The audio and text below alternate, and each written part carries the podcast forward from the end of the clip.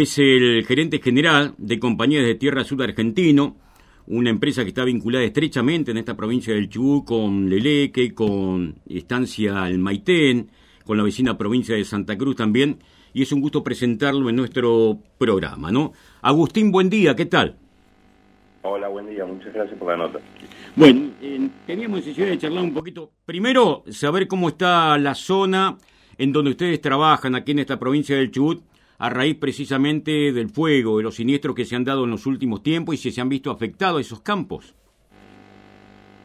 Sí, hoy el campo afectado es el Maitén y em, el fuego está controlado, quedan algunos pocos pequeños por controlar, pero podemos decir que está controlado. Y el impacto más grande que tuvimos fue en la forestación, donde alrededor de 1.200 hectáreas se quemaron no sabemos el daño exacto sobre toda la superficie, pero es, a, hoy del relevamiento que se, puede, se pudo hacer, eh, más o menos esa es la superficie que, afectó el fuego. Una plantación importante de pino, recordamos que tiene por allí, ¿no? Sí, un proyecto de muy largo plazo que la compañía inició hace más de 30 años y hoy está llegando a una etapa de en la cual en breve se puede empezar a cosechar y a industrializar, a procesar. Para nosotros es un, proyecto eh, que puede ser muy importante para, para Maitén por la generación de oportunidades eh, de industrializar la madera, de generar puestos de trabajo en la zona, puestos sobre todo eh, bastante específicos y, colaborar, ¿no? Como hacemos siempre con, con, con, con Maitén. Así que para nosotros es un proyecto muy importante y bueno, lo estamos, lo estamos trabajando. ¿No han tenido pérdidas animales? No, los animales por suerte eh, pudo reaccionar el, equipo que trabaja en la empresa y, trasladarlos a lugares más, seguros. Eh, una situación que lamentablemente se repite en esta zona de cordillera y lamentablemente se repite en algunos campos de la compañía, ¿no? Y que tiene que ver bueno, con hechos que se están investigando y que nunca llegan a una conclusión concreta o determinante, que tiene que ver con la presencia del fuego, ¿no? No es la primera vez que tiene este tipo de situaciones por la zona. No, en nuestro caso, eh, digamos, en, esta situación no hay elementos para decir cuál fue el origen y, las causas. Sí, en, en otras situaciones desde el 2015, desde que la RAM eh, tomó el, lote de Vuelta del Río en, el Leleque, tuvimos cinco episodios de, quema de puestos donde habita el personal de la compañía y violencia hacia los empleados, simulacro de fusilamiento y, maltrato físico. Eso sí lo, hemos sufrido, lo hemos denunciado y, y ocurre desde el 2015. Exactamente, bueno, son informaciones que en su momento tuvimos también a través de este programa rural de parte de la gente, tanto del Maitén como Leleque, con denuncias que se hacían públicas, pero también en la justicia, ¿no? Y son deudas pendientes todavía en la justicia, porque en la práctica no hay ninguna decisión que haya tomado el Poder Judicial interviniente en estos casos. Lamentablemente no.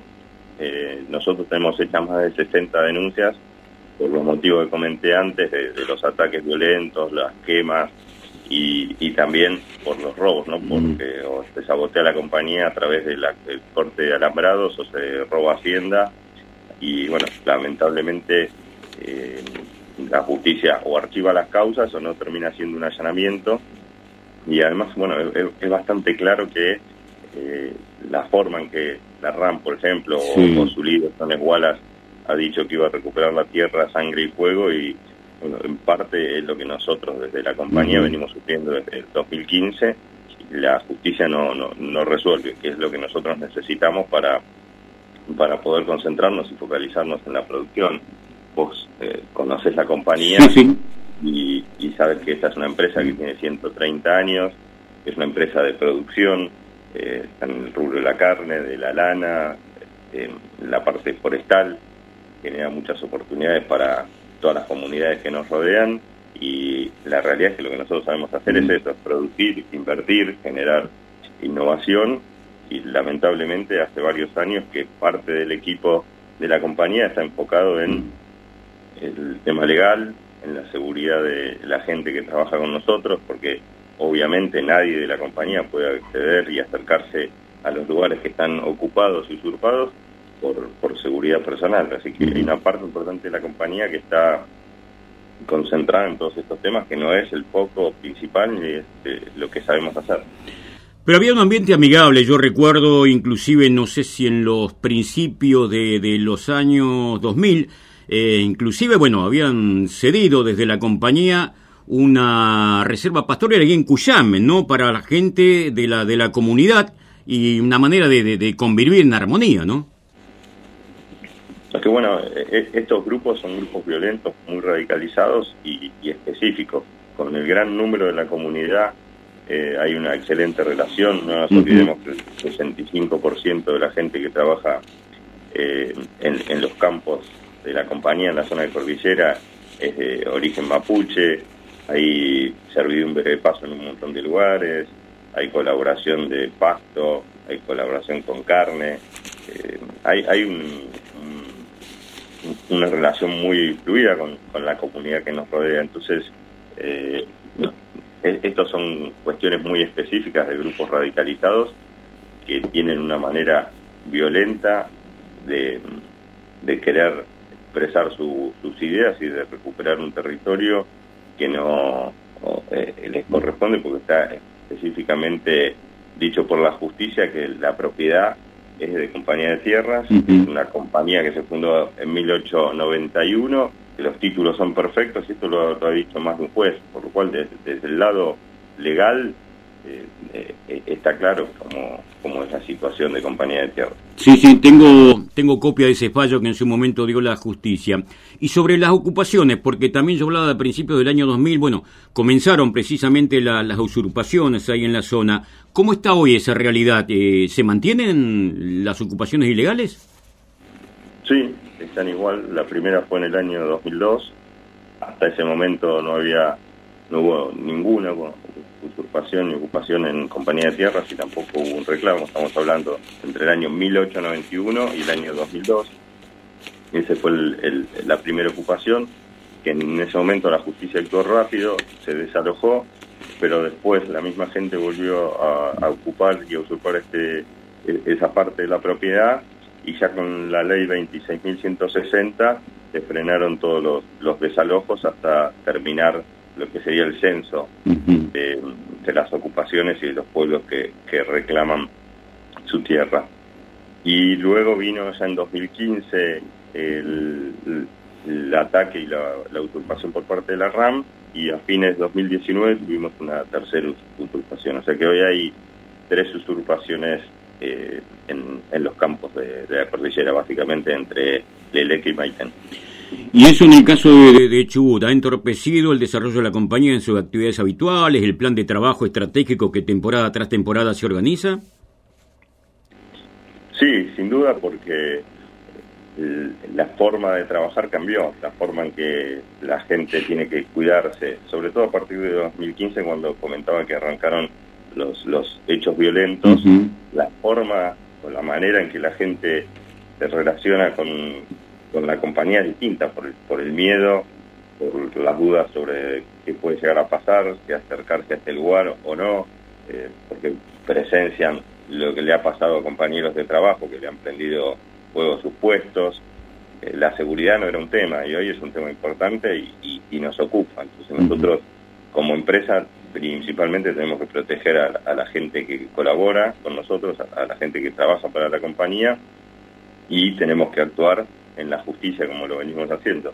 Así que eh, sin duda cambió porque cambió el foco de la empresa, que era un, área que no tenía, no necesitaba estar preocupado por el tema legal, no necesitaba estar preocupado por la protección de la casa de, las personas que trabajan en la compañía. Eh, se vivía en una armonía que a partir de básicamente del 2015 dejó de existir. Agustín, bueno, hablando de un poco de cosas un tanto más gratas, ¿cómo está el trabajo de productividad de, la empresa, tanto en Chubut como en Santa Cruz, donde también tienen jurisdicción en función de este cuadro de pandemia a mundial, cuarentena, distanciamiento social? Recordamos que se produce carne y lana en esos establecimientos y bueno, los mercados mundiales han tenido por lo menos en el 2020 una depresión importante, ¿no? Es así, tuvimos que adaptar la forma de trabajar asumiendo protocolos nuevos para asegurar que la gente pueda trabajar y, prevenir cuando se detectaba algún caso, aislarlos, eh, lo mismo con el acceso al campo de los contratistas, lo mismo los remates que se venían haciendo, que obviamente por razones lógicas no se pudieron hacer para no eh, juntar gente en, el campo, eran remates, se juntaban tal vez 150, 200 personas, eso no, es viable hoy. Y por otro lado, no nos olvidemos que el, año 2020 tuvimos una, un, invierno que fue durísimo y que debe haber estado entre los peores de los últimos 20 años, y eso afectó mucho en distintas zonas. A nosotros principalmente nos afectó en, Santa Cruz y, y, hemos tenido una pérdida de stock importante en algunos campos Así que eh, fue un año muy difícil donde tuvimos que asumir nuevos modelos de, trabajo por la pandemia, por adecuar los protocolos y, por poder adaptarnos a, seguir produciendo, pero en un, en un entorno distinto. Y también tuvimos el, el embate del clima en invierno que, que, fue muy difícil y ahora estamos tratando de reacomodar no solo eso, sino también que si mirábamos a, a septiembre de 2020 el precio de la lana, que es una de nuestras principales producciones, había bajado un 45%. Claro. Así que bueno, la verdad que, se juntó eh, una suma de, de, efectos que, tuvimos que, enfrentar para, para salir adelante. Y hoy nos estamos recomponiendo, por suerte el precio de la lana recuperó bastante y estamos planeando ya la, producción 2021 para tratar de, recuperarnos de lo que nos pasó en 2020. Ya que hablamos de Santa Cruz, planteé un tema que también resultaba muy interesante e impactante aquí en Patagonia, que es la posibilidad de, exportar ¿no? la carne de cordero patagónico tan deseada en el mundo como marca registrada, bueno, no solo a países eh, cercanos como Brasil, sino también al mercado común europeo, y eso había despertado un gran interés en función de cómo se proyectaba hacia el futuro inmediato esa posibilidad. ¿Los ha afectado en algo también? ¿Cómo ha estado ese tema en lo que tiene que ver con la actividad de la compañía? El año pasado, durante entre abril y julio, diría, fue un año muy difícil, casi sin exportaciones, porque en esos momentos la exportación se dirige hacia la Unión Europea y hacia Brasil, y en ese en, para, ese periodo están muy afectados las, ambas economías. que eh, tuvimos casi cuatro meses sin exportar o exportando muy poco también con, con baja de precios, pero a partir del, verano europeo en, en, agosto pudimos recuperar parte de las operaciones y, volver a exportar. Y hoy le estamos dando continuidad eh, a ese negocio y, y generando también bastantes puestos de trabajo porque a pesar de que en la provincia de Santa Cruz el efecto del invierno fue muy duro y la oferta de Hacienda para faena debe haber bajado en un 20-30%.